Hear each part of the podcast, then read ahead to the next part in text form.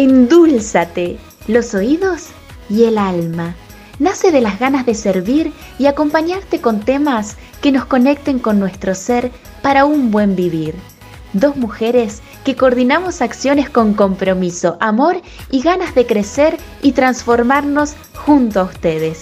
Soy Ivillanos, actriz y coach ontológico.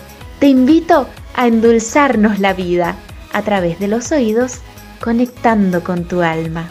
Soy Eli Ruiz, educadora y coach ontológico. Vivo convencida de que los mejores detalles que puedes darte son espacios para conectar contigo mismo y evolucionar. Esperamos que este se convierta en uno de ellos y te acerquen a la persona que quieres ser y a la realidad que quieres vivir.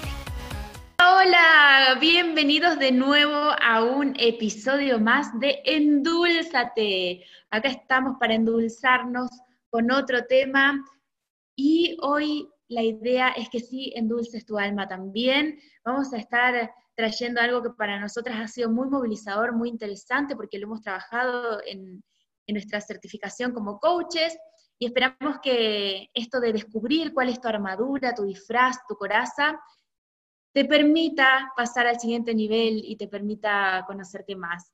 Hola Eli, ¿cómo estás?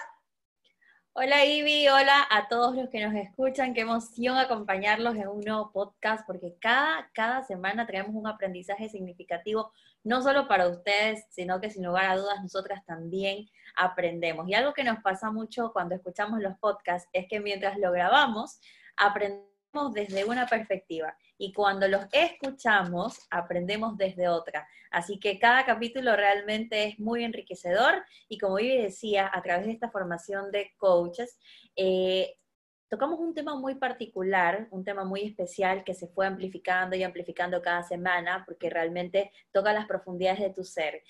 Y este es pues el tema de las armaduras, de todas esas corazas protectoras que utilizamos para protegernos de los demás, de las situaciones, de las circunstancias, del mundo. Pero que hoy en este podcast hemos denominado para ustedes, ¿y tú de qué vistes tus miedos? Ivy, ¿tú de qué vistes tus miedos?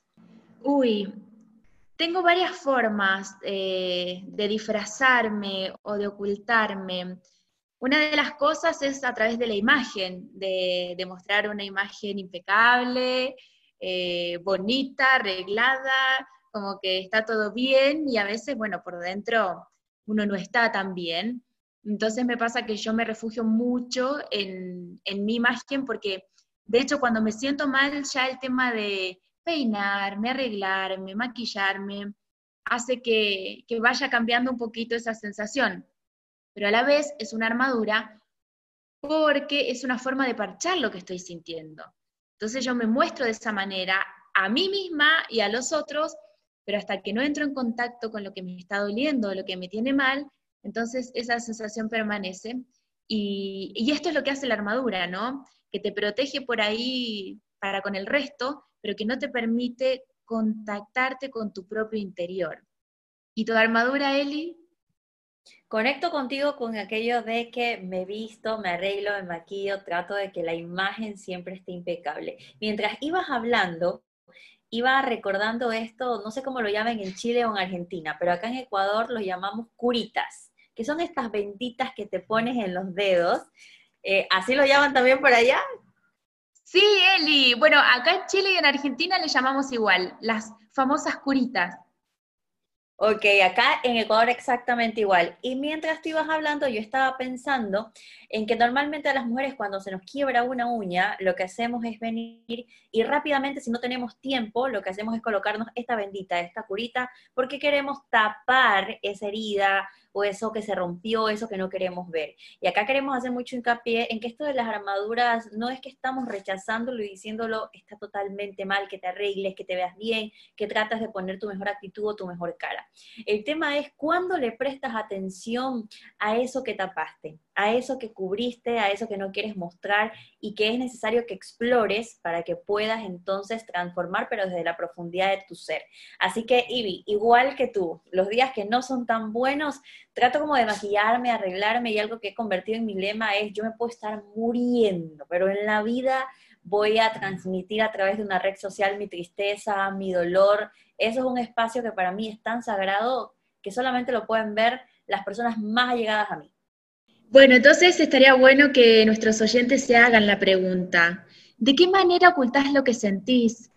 ¿Cuáles son las máscaras que te pones para no mostrarte o para protegerte? ¿Qué formas utilizás para evitar el dolor, para esconder tus heridas? Porque al final todos tenemos una máscara o armadura que usamos para protegernos de la afuera y que a la vez nos hace mal por dentro. Nosotras les estábamos contando recién nuestras armaduras eh, y también otras formas que toman es cuando nos escondemos detrás de sonrisas y de buen humor ante los demás, eh, pero por dentro nos sentimos tristes. O, cuando hay, hay, gente que se esconde durmiendo o dejando de ver a personas, sociabilizando menos. Hay otras personas que la armadura tiene que ver con el no llorar, el no conectar con su vulnerabilidad.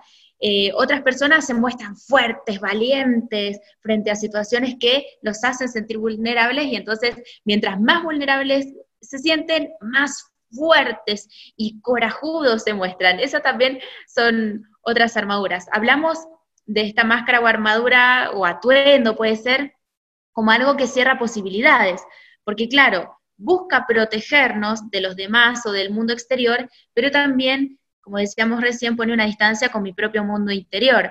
Entonces, por eso la primera invitación que les hacemos con Eli es identificarla, ¿cierto, Eli?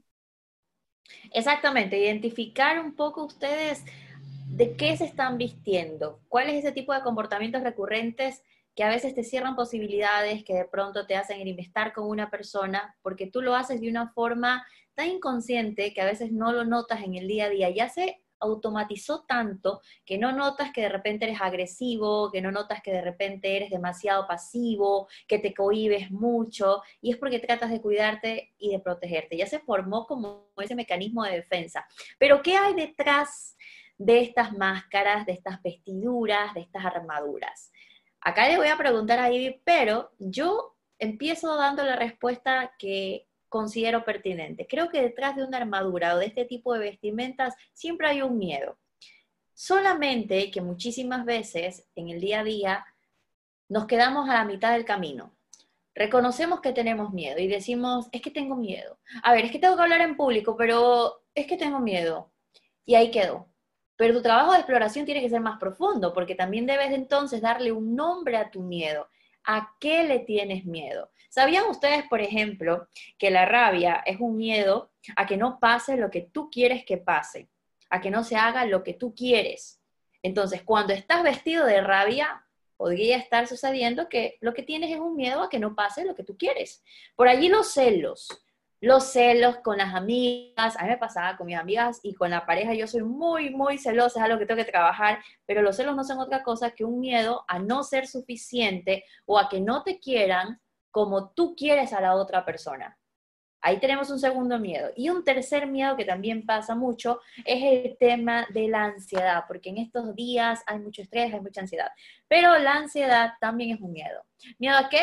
Miedo al futuro. Y entonces me estoy comiendo las uñas permanentemente y entonces estoy con las manos sudadas y tratando de acelerar el tiempo y eso hace que yo deje de compartir con la gente, deje de vivir el presente, me desconecte de la hora y la gente me dice, ¿qué te pasa? Y tú, no, nada, pero es que te veo un poco ansiosa, no, no pasa nada. Sí pasa, pasa que tienes un miedo total y absoluto hacia el futuro. Entonces, Ivy, para ti, ¿qué hay detrás de esa vestidura, de esa armadura, de esa máscara?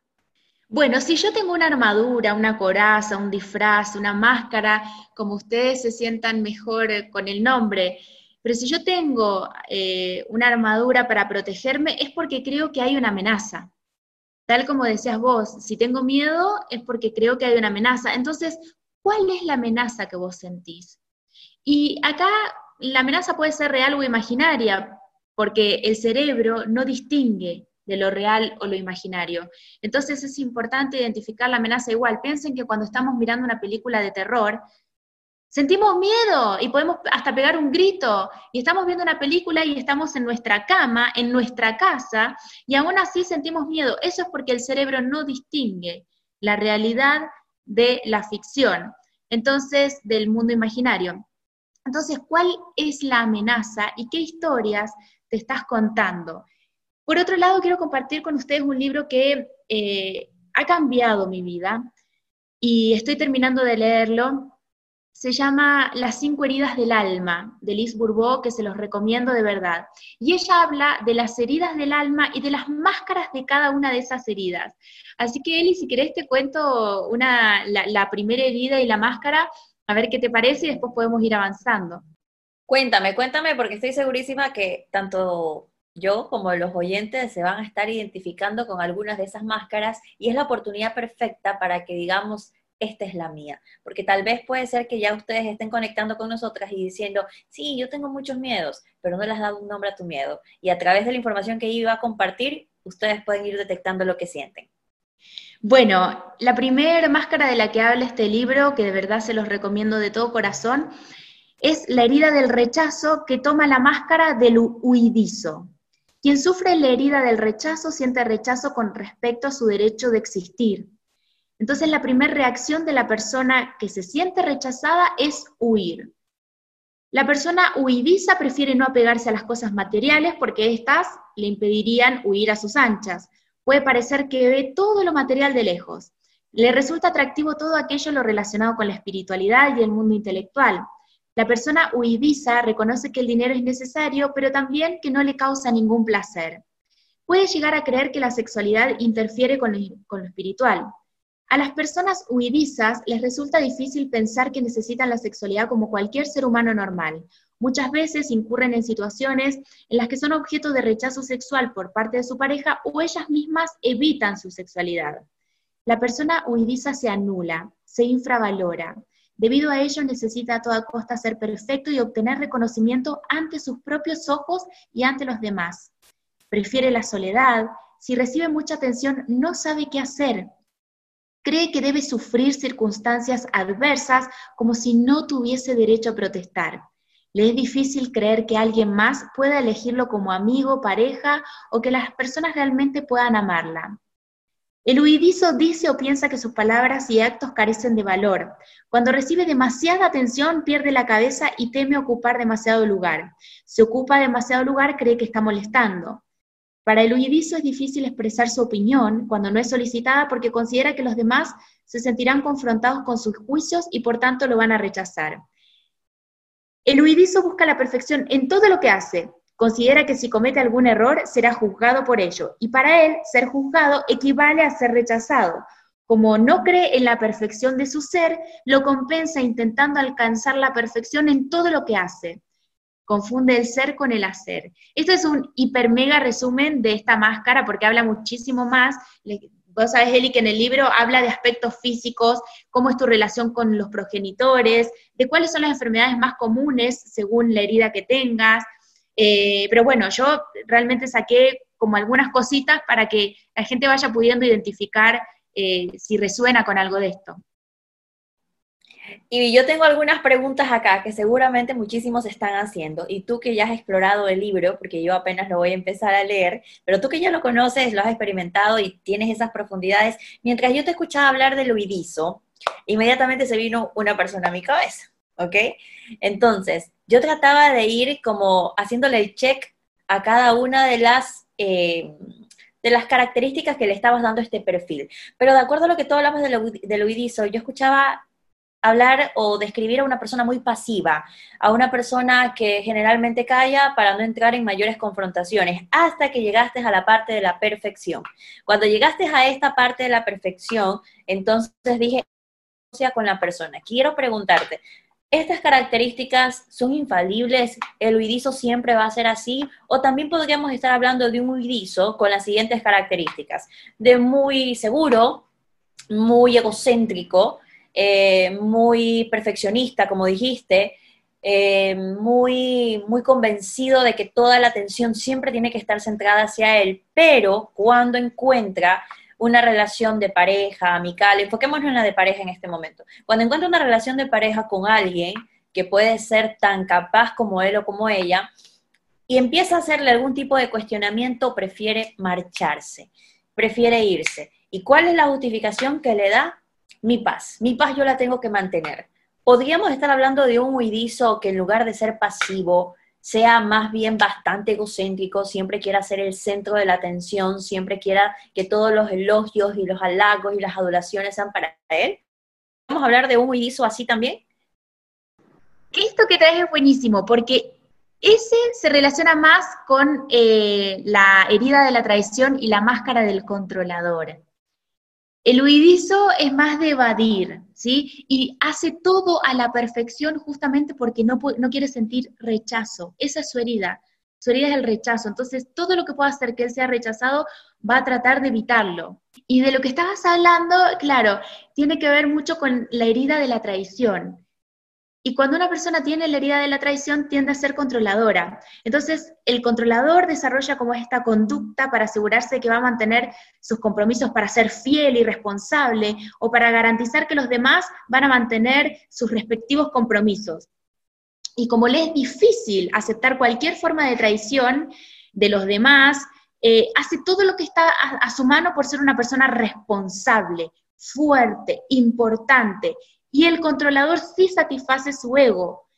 Y tanto que él ni siquiera puede ver cuántas veces a la semana se traiciona a sí mismo o traiciona a otros, sin percatarse de ello la mayor parte de las veces, porque traicionar para él es tan inaceptable que no desea admitir que puede hacerlo. Y si es consciente de haber traicionado a alguien, se justifica con todo tipo de excusas. Incluso si tiene que mentir para evitar la verdad, lo va a hacer porque tiene una personalidad fuerte, afirma lo que cree con fuerza y espera que los demás acepten lo que él piensa. Entonces se forma rápidamente una opinión de otra persona, eh, y está convencido siempre de que tiene la razón. De hecho, da su opinión como de manera categórica y desea a toda costa convencer a los demás. La persona controladora se las ingenia para no participar de situaciones conflictivas en las que no va a poder tener el control porque él es de confrontar, pero si ve que no va a tener control, entonces prefiere evitarla. Eh, cuando está frente a personas que consideran que pueden ser más fuertes que él, entonces mejor me retiro. Y otra cosa que pasa con, con esta personalidad, con esta herida, es que es rápido es rápido, comprende todas las cosas de manera rápida, entonces no tiene paciencia con las personas lentas, o sea, si les tiene que explicar algo o enseñar algo, no tiene paciencia con, las personas eh, lentas, es, el que termina todo, es el, competitivo, ¿cierto? Eh, y cuando no le funciona algo, es fácil que se ponga agresivo, eh, porque aparenta ser muy seguro de sí mismo, pero en realidad no lo es. Entonces parece ser una persona fuerte que no va a permitir que la pisoteen, eh, pero tiene muchos altibajos en su estado de ánimo. Así que creo que esta persona sí va más con, esto que, me describías. Al inicio cuando empezaba a este controlador no me hacía mucho sentido en función de las experiencias que se estaban viniendo a mi cabeza, pero lo que me llama mucho la atención de esto que estás describiendo de la herida de la traición es como una persona que ha vivido, que ha sufrido una situación de traición, no busca cambiar de pronto ese patrón, sino que más bien lo reincide y lo repite, porque tú hablabas acá de una persona que puede llegar a mentir para poder venir y justificar su verdad que a veces durante la semana puede llegar a traicionar una, dos, tres veces a otras personas. Eso me hacía sentido mucho con el ejemplo que te traigo. Y acá, eh, esto que decías de, si no tengo el control, entonces me voy. Esto también creo yo importante que lo sepamos entender, porque estaba pasando por mi cabeza que la persona a quien yo estaba recordando nunca ha buscado ejercer control sobre las personas, más bien siempre profana mucho la palabra, y digo profana porque no tengo las mismas ideas que tiene él acerca de la libertad. Y habla mucho de la libertad y siempre dice amor y libertad y, y por aquí, ¿no? Y entonces yo estoy totalmente de acuerdo que el amor tiene que estar ligado a la libertad, pero cuidado también cuando esa libertad solamente la quieres ver desde tus espacios y que sea condescendiente y por supuesto muy amplia para ti. Pero esa amplitud, esa ligereza que quieres para ti también está importante para la otra persona, ¿no? Entonces, cuando tú dices esto de si no tengo el control, a todos quienes nos están escuchando, no se trata solamente del control de las personas, sino se trata del control de las situaciones. Si no tengo el control de la situación, entonces me voy. Buenísimo esto que acabas de compartir, Ivy. Gracias, Eli. Sí, son, son personas que viven, por ejemplo, todo acto de cobardía como una traición. Y para ellos, ¿por qué prefieren mentir? Que, finalmente esto se puede ver como una traición porque no soportan la idea de que alguien piense que ellos están traicionando, porque eso para ellos es una cosa impensada. Eh, y rara vez ellos admiten sus errores y sus temores. Entonces, bueno, acá eh, nada es tan absoluto, ¿no? Porque de hecho yo cuando iba viendo estas heridas del alma y estas máscaras, digo, bueno, uno puede ir teniendo mezclas también. No es, ay, que yo o tengo esta o tengo la otra y ya está. Hay otra herida que, que yo creo que, que mucha gente quizás vaya sintonizando con esto, que es la herida del abandono, Eli. La herida del abandono trae la máscara del dependiente. Y, y wow, es, es, es, una herida con la que yo sintonicé mucho porque, porque yo creo que esta herida, de esta herida tengo algunas cosas. Eh, y por eso recomiendo de nuevo el libro, porque la verdad que, es fabuloso, no solo mirarte, sino a través del poder identificar, como les decíamos después, puedes empezar un proceso de, de transformación. Quienes sufren abandono consideran que no son queridos. ¿sí? La herida del abandono tiene la máscara de la dependencia. Entonces el dependiente es el más propenso a convertirse en víctima. Una víctima es una persona que crea todo tipo de problemas en su vida, pero especialmente problemas de salud para llamar la atención. El dependiente cree que nunca recibe suficiente atención. Intenta sentirse importante para recibir apoyo, considera que si no logra llamar la atención de otra persona es como que no puede contar con ella, el dependiente es una persona que dramatiza mucho. Por ejemplo, si su pareja no la llama para avisarle que llega tarde, piensa lo peor y no va a entender que, que, en realidad no la llamó nomás, sino que, ay Dios mío, no entiendo por qué me hace sufrir tanto al no llamar. Entonces, eh, para este tipo de personas sentirse abandonada es lo más doloroso que le puede pasar. Es más doloroso sentirse abandonado que traer múltiples eh, problemas a su vida. Eh, y a la víctima le gusta desempeñar el papel de salvador. O sea, cuando el dependiente hace muchas cosas por otra persona, su objetivo es que lo halaguen, porque esto es lo que lo hace sentirse importante. Cuando hace algo por los demás es con la intención de recibir afecto a cambio, y no estamos diciendo que no lo haga de corazón. Sí, porque, porque esta herida del abandono tiene que ver con una persona muy servicial, que lo va a dar todo por el otro, o sea, da todo por el otro, incluso por todo lo que no da por sí mismo. Y cuando más sufre es cuando se le dice que no, o sea, más se dispone a utilizar cualquier medio para obtener lo que desea, como manipulación, eh, como chantaje, lo que sea. Pero el mayor miedo es la soledad, está convencido de que no la va a poder soportar. Es capaz de aguantar situaciones muy difíciles sin ponerle fin con tal de no quedarse solo. Entonces, porque cuando lo abandona siente que no es lo suficientemente importante. No sé qué te parece, Eli, lo que te voy contando hasta acá de esta herida de abandono. Hasta yo terminé asociando algunas cosas porque inmediatamente mientras uno escucha, ¿no? Vienen algunas experiencias a tu cabeza. Y ya me voy identificando también con algunas cositas de esta herida, con el tema del abandono. Y también pensé, mientras tú hablabas de la víctima, pensaba también en el apego, por ese miedo a la soledad, ¿no? Y esa memoria eh, que nos indica constantemente que hay una experiencia de escasez, es una mente de escasez. ¿Cuándo nace el apego? Cuando tienes un miedo al futuro, porque estás tan acostumbrada a ese pasado, está en tu zona de confort, está en tu ambiente conocido, que tú dices, no, aquí me quiero quedar. Entonces ahí es cuando decimos que hay una memoria de escasez. Y esto que hablabas de la víctima también me hace mucho sentido, porque en efecto, es un miedo a no sentirte importante, es un miedo a no sentirte querido por otras personas. Si culpo a alguien por una situación que me genera dolor, esa persona me debe o me tiene que hacer algo para poder de alguna manera pues darme esa devolución de lo que yo le he dado de más y tú me has dado de menos. Hay una especie como de chantaje por ahí, ¿no? Se trata un poco de sentir de hacer sentir culpable al otro para que tú puedas lograr esa atención que tanto estás deseando. Dime si no hay una mente de escasez, de poca abundancia, de una desconexión total de tu poder personal, porque realmente tus miedos es como tus miedos son ese paracaídas que te están levantando. Y ya perdiste los pies de la tierra, ya los perdiste hace rato y entonces todo, todo tu poder personal se desconectó totalmente también de tu poder creador. Así que me hace muchísimo sentido tres cosas acá de lo que decías, Ivy. Esto de ser víctima, esto del apego. Ojo que también cuando hablamos de la víctima también se manifiestan culpas y de allí podrían venir también arrepentimientos. Entonces, una persona que está vinculada con este tipo de heridas y este tipo de dolor trae en su vida constantemente el papel de víctima, la culpa, el apego y el arrepentimiento. Sí, de, bueno, de hecho la tristeza es la emoción más intensa que experimenta el, dependiente. Y esto que decías del apego es re importante porque para mí el apego es como una adicción. Es, eh, soy adicto a algo que me hace bien por pocos momentos, pero que me hace más daño. Y no lo puedo soltar. Estoy apegado a eso. Eh, por eso para este tipo de personas también es difícil salir de situaciones complejas.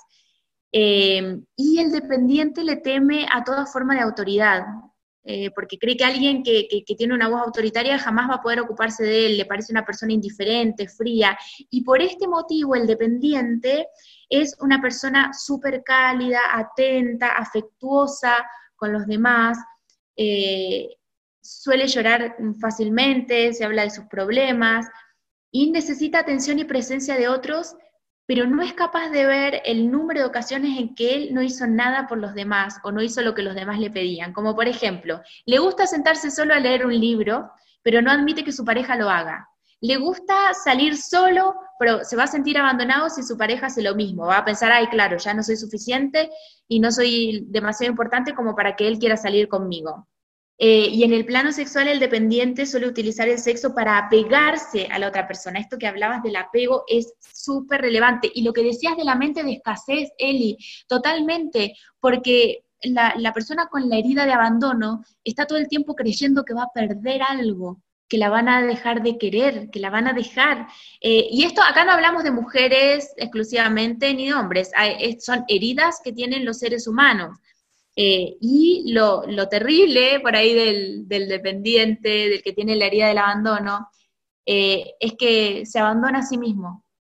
Se abandona a sí mismo, abandona a los demás por temor al abandono, abandona las situaciones, abandona los proyectos. Esas personas que empiezan y no terminan de concretar por miedo a que no les salga, por miedo a ser abandonado o, a que el proyecto lo abandone o que no le funcione. Eh, Así que bueno, creo que esta, esta herida también es, era bastante importante mencionarla.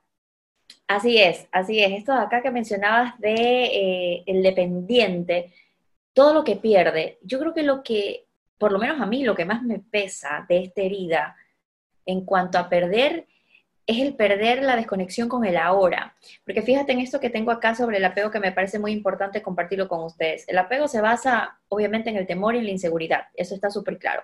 Y es producto, como te decía hace un momento, de una mente de escasez. Pero ¿por qué pasa esto, Ivy? Porque a lo largo de la vida, independientemente de cuál sea tu herida, de cuál sea tu máscara, de cuál sea tu vestidura, siempre nos enseñan a que tenemos que perseguir lo seguro, lo estable, lo que nos dé calma, lo que nos dé paz y lo que nos dé tranquilidad. Entonces, muchísimas veces, eso que te da paz, eso que te da calma, eso que te da tranquilidad, que bien podría ser una persona, que bien podría ser un trabajo, eh, que bien podría ser de pronto un objeto material, lo perdiste. Entonces, ¿dónde está? Está en tu pasado. Está en tu pasado. Entonces, ¿qué es lo que sucede contigo y con esta herida que me parece hasta ahora una de las más fuertes por todo lo que pierdes y por la desconexión con el ahora? Como eso que tú persigues está en el pasado, tú vives con conectada con el pasado, conectado, conectado con el pasado. Te pierdes de lo de ahora, te pierdes del presente, te pierdes de la posibilidad de construir nuevos proyectos. El futuro te da miedo, te da pavor. Es más, constantemente no quieres, ya ves las horas y no quieres ni siquiera que empiece una nueva semana o que empiece un nuevo mes, porque tienes terror a lo que pueda pasar. Porque aquello que tú considerabas seguro para ti está en el pasado. Y esto se conecta con algo porque viene súper bien, bueno, ya me contaste el problema y ahora qué te puedo ofrecer como una alternativa, que ya lo he hablado en otros podcasts, que ustedes lo pueden encontrar en mi, en mi cuenta personal también, donde les he hablado sobre la ley del bienestar, ¿no? Y esto que les menciono es algo muy sencillo de poner en práctica y que tan solo es una cuestión de crear un hábito, que ustedes lo practiquen durante 21 días para que se puedan conectar con nuevas experiencias. Así que les quería acotar esto de, del ser humano en cuanto a lo que persigue. Siempre está persiguiendo estabilidad, cuando qué maravilloso es saber no saber lo que va a pasar. Que se entienda, ¿no? Qué maravilloso es saber, no saber lo que va a pasar. Es una muy linda invitación y con esta invitación yo creo que podríamos ir a nuestro primer corte. eh, para volver hablando de algunas otras heridas y también qué podemos hacer con nuestras máscaras, con nuestras armaduras, con esas corazas que nos ponemos para protegernos. Vamos a un corte y volvemos en un ratito.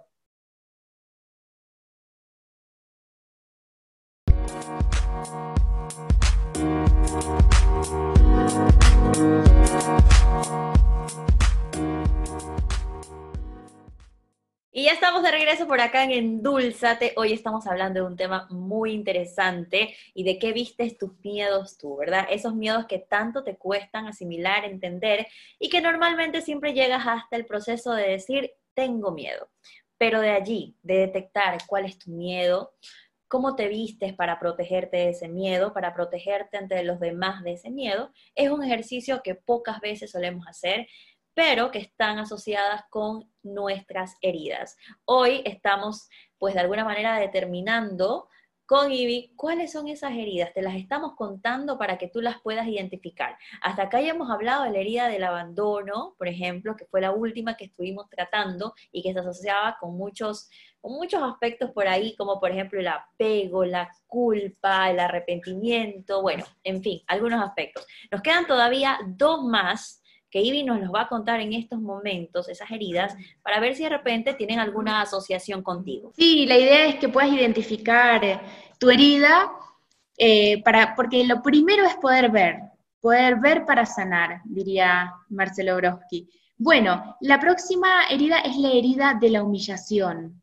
La persona que sufrió humillación y porta la máscara del masoquismo para evitar sufrir y vivir el dolor relacionado con la humillación.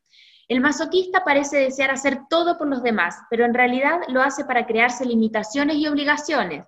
Acabamos viendo que en la del abandono también había una persona servicial, pero las motivaciones son distintas. La motivación del, del que tiene la herida del abandono es que me quieran, que me halaguen. Y acá la motivación es ponerse límites, obligaciones. Durante el tiempo que ayudan a otros, cree que no le harán nada vergonzoso, Ahí está el foco. Aun cuando la mayor parte de las veces se siente humillado porque abusan de él. Se considera servicial, pero no se siente reconocido en ningún momento. O sea, todo lo que hace, lo hace para que no lo humillen, porque esa es su herida. La persona masoquista parece muy controladora, pero este control está motivado principalmente por el temor a sentir vergüenza de sus prójimos o de sí mismo. Para el masoquista es difícil expresar sus verdaderas necesidades y lo que realmente sentía desde que era pequeño no se atreve a hablar por temor a experimentar vergüenza o avergonzar a alguien más. El masoquista suele ser hipersensible, por lo que lo más mínimo lo hiere. Así es que hace todo lo posible también por no herir a los demás. La crítica más mínima hacia él lo hace sentir humillado y degradado. La persona que sufre humillación tiende a culparse de todo e incluso a cargar con culpas de los demás. Esta es su forma de ser buena persona. Lo que hace el masoquista para liberarse en un ámbito lo aprisiona en el otro. Por ejemplo, se castiga. Cree que de esa forma, castigándose a sí mismo, castiga al otro. Por ejemplo, el marido sale mucho y ella le dice, andate de acá. El marido se va y ella se castiga porque se queda sola mientras su marido puede seguir saliendo. El masoquista prefiere castigarse a sí mismo antes de que alguien más lo haga. Hace todo lo posible por no ser criticado. El masoquista con frecuencia actúa como intermediario entre otras dos personas. Hace todo por los otros lo que no haría para él mismo. O sea, le cuesta estar en contacto con sus propias necesidades. Por ejemplo, el padre va a ayudar al hijo a pintar el departamento, pero nunca va a tener tiempo para pintar su casa. Eh, la señora va a limpiar su casa cuando tiene visita, pero cuando está sola no limpia porque aún cuando prefiera vivir en una casa aseada y ordenada no se considera lo suficientemente importante para ella. Entonces el masoquista tiene dificultades también en el plano sexual debido a la vergüenza que siente. Es normal que la persona que se avergüenza con facilidad sea objeto de la influencia del pecado, de los soez, de la sociedad que se relacionan con la sexualidad. ¿Qué te parece esta de la humillación, Eli?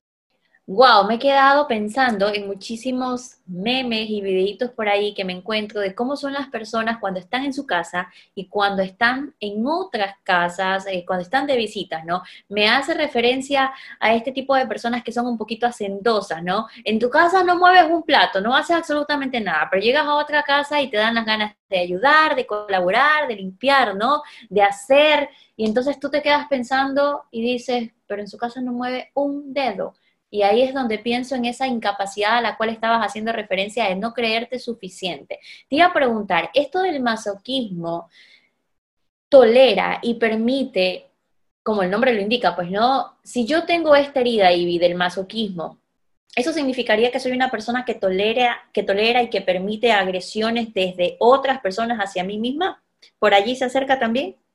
Sí, eso también, cuando ya la herida es muy grave, eh, son, masoquistas, entonces pueden ser maltratados, eh, humillados constantemente, porque aparte lo que pasa con, la máscara del masoquista es que ignora por completo sus necesidades. Lo que él necesita lo deja a un lado. Es como se crea un sufrimiento súper grande, eh, deja de lado sus necesidades y eso lo que hace es alimentar más la herida de la humillación.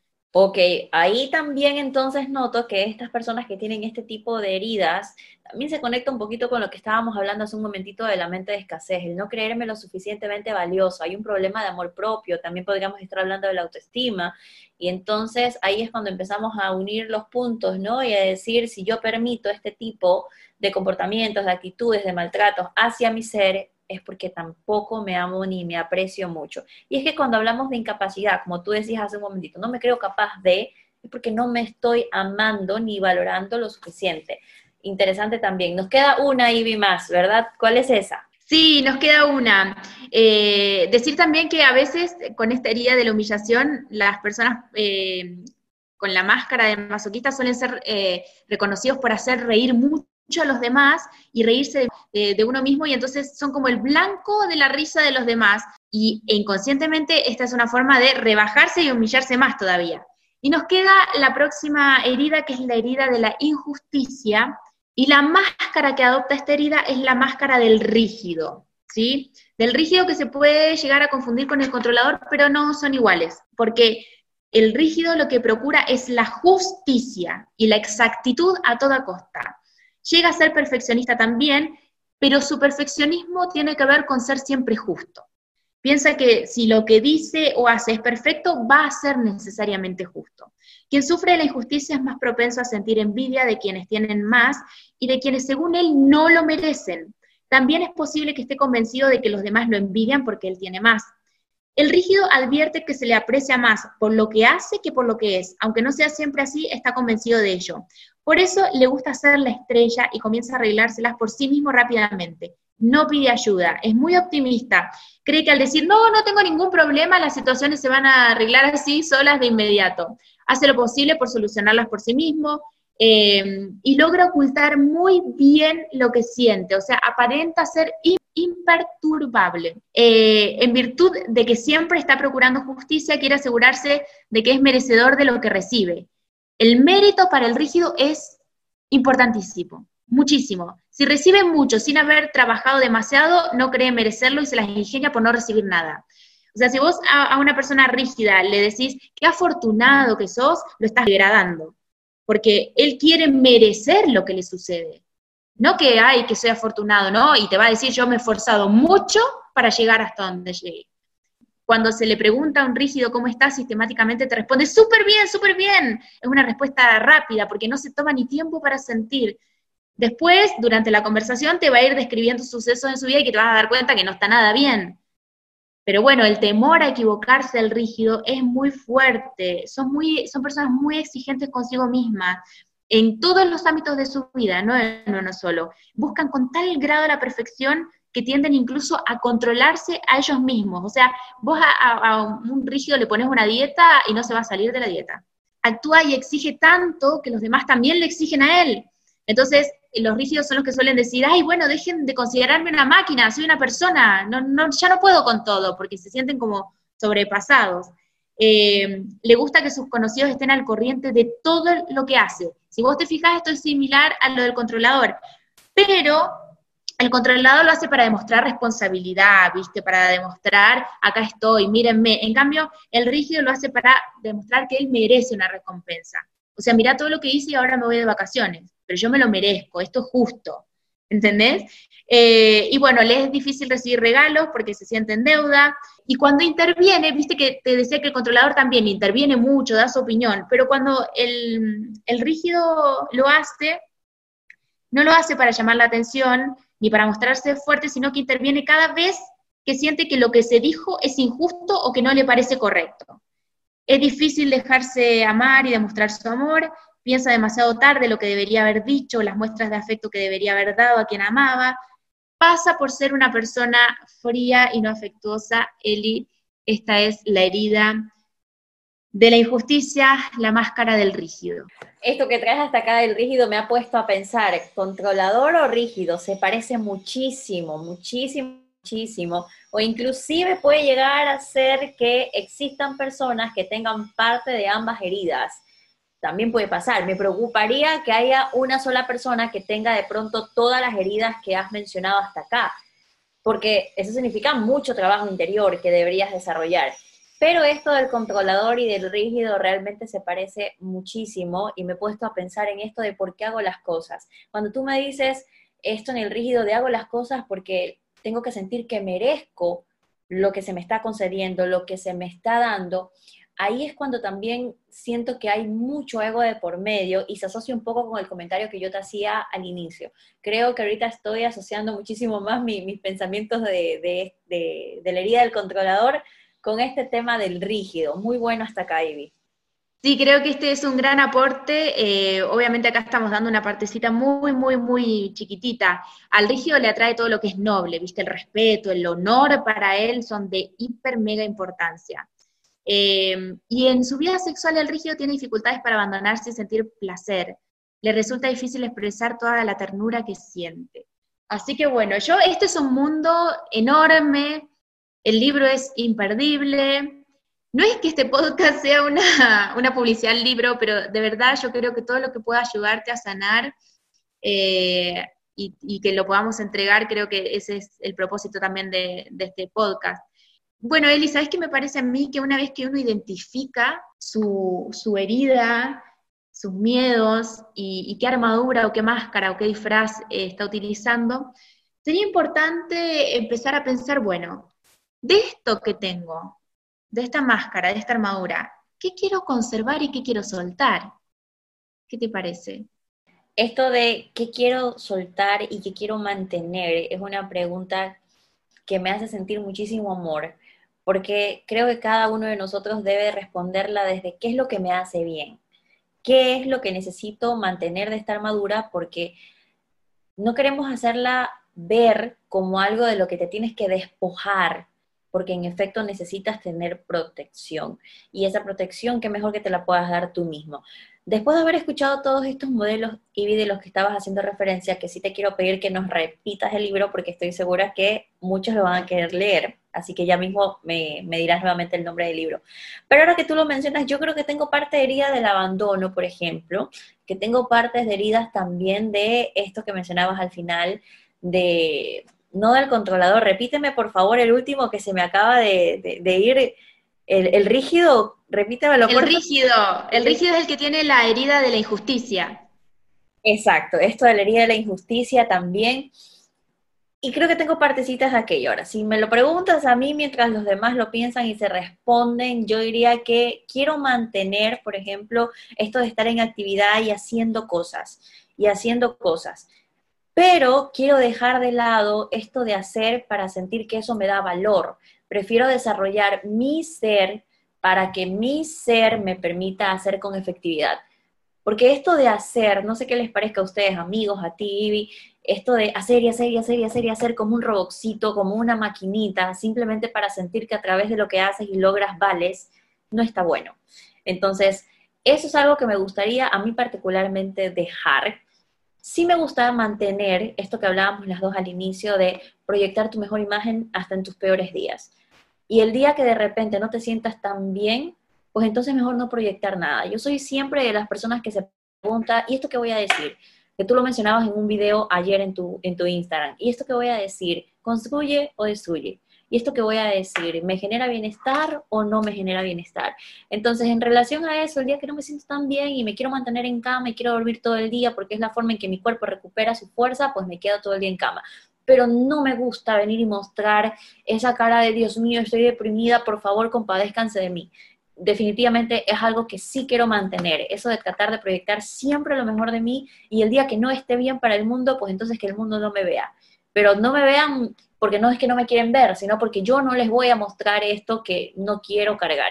Eso lo quiero mantener. ¿Y qué quiero dejar? Como te decía, esto de seguir haciendo cosas y haciendo cosas, porque eso me dice a mí que es mi indicador de que sí produzco, de que sí valgo, de que sí funciono. Creo que eso no es amoroso conmigo. Y tú, Ivy, de lo que mencionabas, ¿qué quieres mantener y qué quieres soltar? Mantener, yo creo que tengo todas, no, mentira, creo que tengo la de la, la de la, herida del abandono, eh, y también me siento identificada con algunas cositas de la injusticia. Mira, yo lo que quiero mantener es, esta, esta actitud servicial, eh, porque para mí el servicio el servicio a los demás es mi propósito de vida. Entonces es algo que yo quiero mantener, es lo que me mueve, es mi motor, es mi pasión, es lo que me llena el alma. No lo hago porque sea tan buena, lo hago porque me llena, porque me hace bien, porque yo vibro con eso. Y bueno, y quizás un poquito lo que quisiera soltar es de, de la herida de la injusticia la rigidez, porque yo ya lo habrás visto vos que sos mi socia, cuando algo no sale muy perfecto, o cuando falla algo, o cuando hay un mínimo detalle, eso a mí me, no me gusta y es algo que tengo que trabajar mucho, de que bueno, de que a veces más, más flexibilidad, y en eso estoy trabajando y he avanzado bastante, eh, sin embargo, uno nunca para de tener cosas eh, que, que, trabajar y que profundizar. Ahora, la otra pregunta que creo que es maravillosa con respecto a esto es, ¿qué le agradeces a tu armadura? Y antes de que se me escape, cuéntanos nuevamente el nombre del libro antes de proceder a responder, porque no lo queremos dejar ahí en stand-by.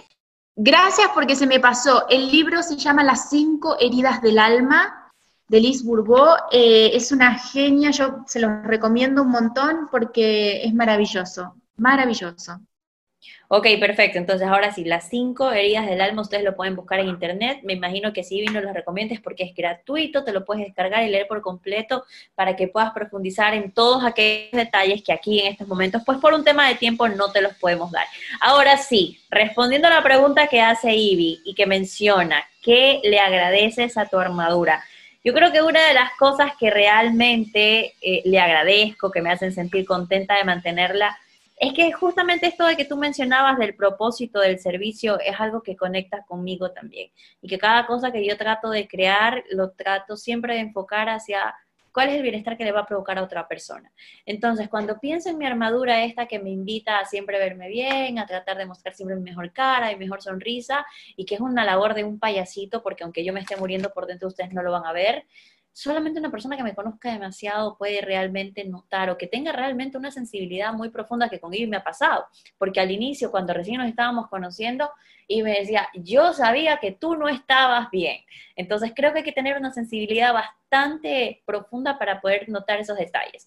Entonces yo agradezco, como te decía, esta armadura, esa posibilidad siempre de proyectar lo mejor de mí, de mostrar mi mejor cara para que el mundo vea que aunque los días sean difíciles, sí se puede trabajar con una muy buena actitud, que puedes sentirte derrotado, que puedes sentir que nada salió como lo planificaste, que nada salió como tú quisiste, pero que con esa actitud positiva siempre existe la posibilidad de que mañana va a haber un día mejor.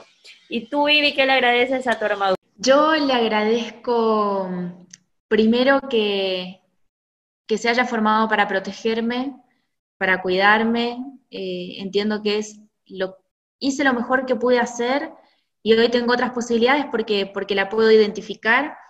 Entonces la acepto, ya no lucho con ella, mientras más la acepto, más la puedo disolver en los aspectos que, que no me gustan.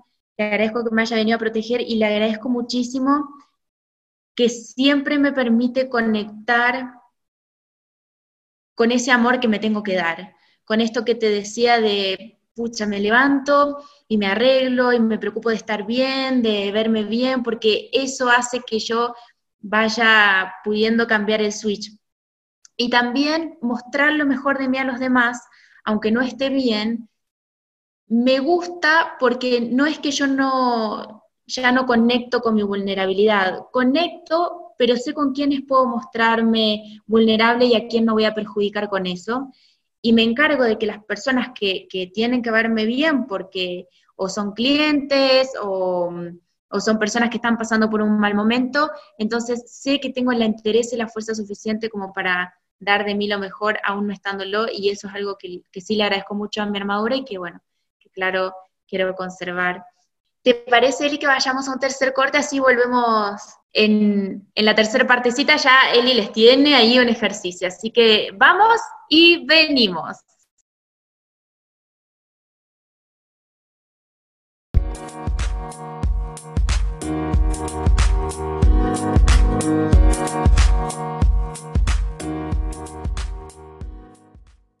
Estamos de nuevo acá endulzándonos hoy, conectando con nuestros miedos, con nuestras armaduras, con nuestras corazas, nuestros disfraces. Y entonces, Eli, yo quiero preguntarte qué nos tenés preparado para, para poder gestionar un poquito esto de las armaduras. Bueno, les quiero contar, esto que Ivy mencionaba con respecto a las heridas ya es una claridad y una luz bastante amplia que nos permite ir identificando nuestros perfiles con estas heridas para poder empezar a trabajarlas, ¿ok? Pero también hay una herramienta más que les quiero compartir, que es un ejercicio para identificar un miedo. Yo les decía al inicio de este podcast, normalmente siempre pasa, que al inicio te muestras muy segura, alguien te pregunta, ¿te pasa algo? ¿Tienes miedo? Y tú, no, no, tranquila. Hoy en la mañana alguien me preguntaba, porque muy pronto eh, vamos a tener nuestro entrenamiento, ¿no? Y alguien me decía, ¿qué tal los nervios? Y yo, no, cero nervios, ¿ok? Todo bien, todo tranquilo, porque así de fuerte te quieres mostrar. Pero ya luego llega una persona con la que te sientes un poco más, como yo decía, me siento un poco más en confianza como para venir y mostrarme tal cual. Entonces me preguntan y tú, ay, no, sí, sí, sí, mira, sí tengo nervios, la verdad es que estoy un poco ansiosa porque no sé cuál va a ser la respuesta de las personas que, que, que estén con nosotras. Y entonces ahí empiezo a soltar y digo, tengo miedo, pero ahí concluye mi parte. Y entonces viene la pregunta, ¿miedo a qué? Este ejercicio que les voy a compartir es un ejercicio simple y práctico que les recomiendo lo escriban porque siempre les digo, la mente divaga mucho, la mente siempre está como que ahora digo esto y mañana digo lo acá y en el tercer día ya no te acuerdas de lo que dijiste. Así que anótalo. Ok, entonces en este ejercicio que vamos a estar trabajando, lo primero que tenemos que hacer es hacer pues un acto de conciencia, poder entender que las emociones deben de verse como guías. Pasa que a veces dices tengo miedo, ¿no? Y cuando vienes con este detalle del tengo miedo, quieres ignorarlo y no quieres darle como mucho trabajo, mucho mucho enfoque porque no quieres ahondar en las profundidades de tu miedo. Puede ser posible que este tipo de miedos se asocien con una herida del pasado, de hace muchísimo tiempo atrás, de las que Ivy describía hace un momento, y que no quieras darle mayor importancia. Pero lo cierto es que esa herida te va a perseguir y mientras tú más trates de evadirla, pues más se va a profundizar y a impedir que puedas lograr eso que te has planteado. Entonces, número uno, un acto de conciencia para vivir cualquier emoción que tengas. Tristeza, frustración, ira, enojo, cualquiera que sea, porque tú necesitas recibir luz, necesitas recibir guía. Paso número dos, aprender a reconocer tu ego, que no solamente te quiere decir que normalmente quieres sentirte más que los demás, sino que al sentir emociones que están basadas en este ego, en este miedo, como la culpa, la ansiedad, la tristeza o la rabia, es importante que puedas entender que tu ego te está mostrando un bloqueo que tú tienes que trabajar y que tienes que liberar. Es importante no resistirte ni calificar la emoción, solo siéntela. Esto pasa mucho cuando hablamos de, eh, de, de, meditación, por ejemplo, y vivir como la emoción sin juzgarla, sin recriminarla, sin darle algún tipo de etiqueta, simplemente sentir esa emoción y dejarla fluir. Esta es una de las formas que tienes para liberar a través del ego y conectarte con una energía de agradecimiento. Bueno, y si estoy sintiendo dolor, agradezco sentirlo porque este dolor me está enseñando o me está abriendo determinada puerta. Si estoy sintiendo ira, agradezco sentir esta ira porque viene como producto de la manifestación del enojo con algo que no estoy conforme. Entonces, he ahí la importancia porque ustedes deberán preguntarse, ¿cómo puedo agradecer una emoción que me genera dolor? ¿O cómo puedo agradecer una emoción que me genera tristeza? Todas las emociones son posibles de agradecerlas si así te lo has planteado. Y entonces ahí vas a empezar a recibir una ayuda que te va a permitir equilibrar y encontrar un propósito a lo que tú estás viviendo. Es importante que tú puedas reconocer cuál es ese propósito. No preguntar, aunque suene trillado, por qué, ¿no? Sino para qué lo estoy viviendo. Afirmar mentalmente, gracias ego por mostrarme este miedo. Gracias ego por abrirme a la posibilidad de poder trabajarlo. Gracias ego por permitirme abrirme la posibilidad de poder liberar y encontrar la guía que este miedo me trae. Pregunta número tres o paso número tres. Aquí empieza a cuestionarte a qué le tienes miedo y darle un nombre a tu miedo. Y esta pregunta es clave, Ivy, y a todos los que nos están escuchando. Si no tuviera miedo, ¿qué haría? Porque el miedo muchísimas veces lo malinterpretamos. El miedo está para que te cuide, para que te proteja, pero no para que te paralice y mucho menos para que te limite. Entonces, si te preguntas, si no tengo miedo, ¿qué haría? Probablemente podrás responderte, ay, sacaría adelante esta microempresa que tanto quiero sacar, sacaría mi línea de carteras, sacaría mi línea de maquillaje, pero es que me da tanta vergüenza exponerme en una red social y que me vean el rostro, que me vean la cara, humanizar mi marca. Ese tipo de cosas me dan mucho pavor. Entonces dices, no, no estoy lista, no, no estoy preparada, no, lo hago el próximo año, lo hago en seis meses. Y de esa manera tus planes se van posponiendo. Así que preguntarte si no tuvieras miedo, ¿qué harías? A veces la respuesta es súper rápida. En otros casos probablemente vas a requerir que te tomes tu tiempito, que te prepares tu té, diría Iba que te, que te prepares tu mate, que te sientes por allí con papel, con tu laptop, de pronto con tu tablet y puedas comenzar a escribir pues cada una de las cosas ¿Qué harías si no tuvieras miedo? Déjame decirte que cuando hagas esa lista, ahí están tus propósitos. Ese propósito que tal vez tú dices, es que yo no sé ni siquiera cuál es mi misión, qué es lo que voy a hacer en la vida. En esa lista vas a poder identificar todos tus planes y las experiencias que sí quieres vivir, pero no desde la culpa, sino desde la actitud de enfocarte en una identificación del miedo para trabajarlo. Recuerda que no está mal que tengas miedo. Lo malo es que no quieras trabajarlo que no quieras identificarlo, que quieras posponerlo y que quieras asumir que tienes una sensación de tranquilidad y decir, sí, estoy tranquila, cuando sabes que en el fondo tienes un montón de demonios, como diría yo, tienes un montón de telarañas que no has decidido trabajar. Cuarto punto, y yo sé que si Gaby estaría aquí, esto le encantaría, meditar. ¿Ok? Meditar es el momento de que sientas ese miedo, que puedas identificar cuál es el origen del miedo, y aquí lo conectas con lo que Ivy nos estaba enseñando, de dónde viene ese miedo, cuál es el origen en las profundidades. Respira mucho, relájate, cierra tus ojos, trata de acondicionar el lugar, si a ti te gustan los olores, los inciensos, si te gusta de repente tal vez las velitas, trata de poner el ambiente lo más cálido a tu gusto, a tu preferencia, para que entonces tus pensamientos puedan fluir en un ambiente de tranquilidad y de relax es muy importante que eh, puedas hacerlo visualizando esos miedos que te han tenido pues paralizada o paralizado hace mucho tiempo. Y la pregunta más importante de todo esto, ya te preguntaste cuáles son tus miedos, ya te preguntaste si no le tuvieras miedo, ¿qué harías? Y aquí viene importante esto, ¿cómo te quieres sentir? En relación a cómo te quieres sentir, se proyecta también cuál es el bienestar que quieres generar para tu vida. Porque como tú te quieras sentir, mira, probablemente dirás, no sé qué hacer. Bueno, no sabes qué hacer, está bien, pero pregúntate, ¿qué quieres sentir? Bueno, me quiero sentir con libertad financiera.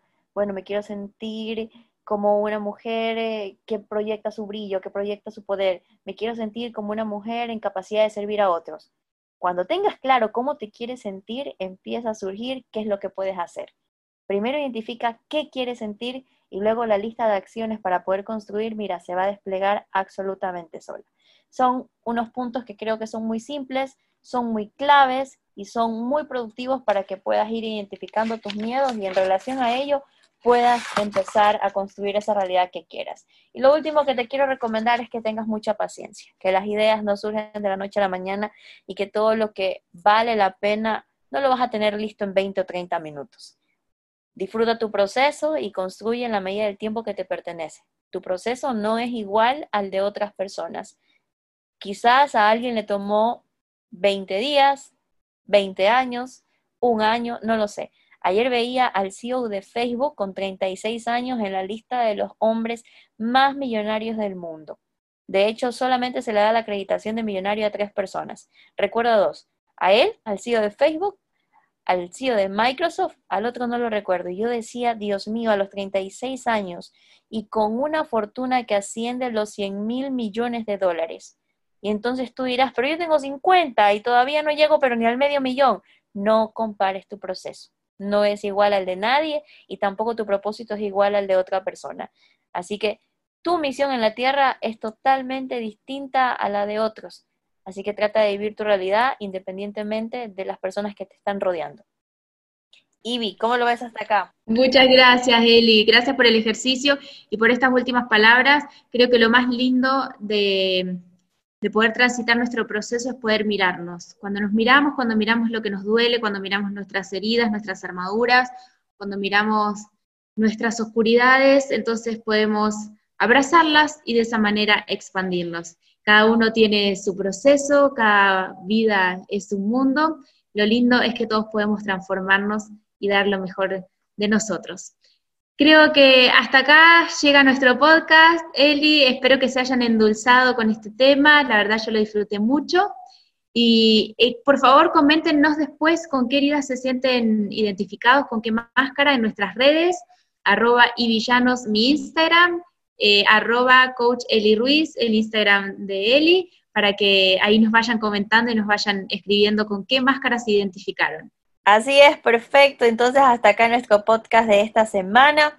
Ya Ivy por ahí nos hizo mención de las cuentas de Instagram. Claro, siempre estamos a disposición de ustedes a través de un mensaje directo o tal vez en el comentario algún post. Cada semana estamos colocando en nuestro feed un pedacito del podcast. Así que ustedes podrían ir a comentar allí cuál es esa herida con la que se han identificado.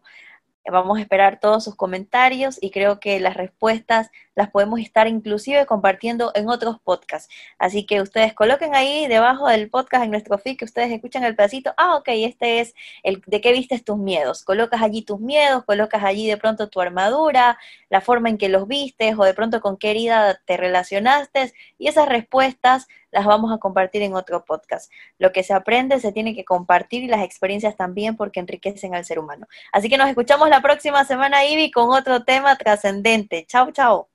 Chao, chao.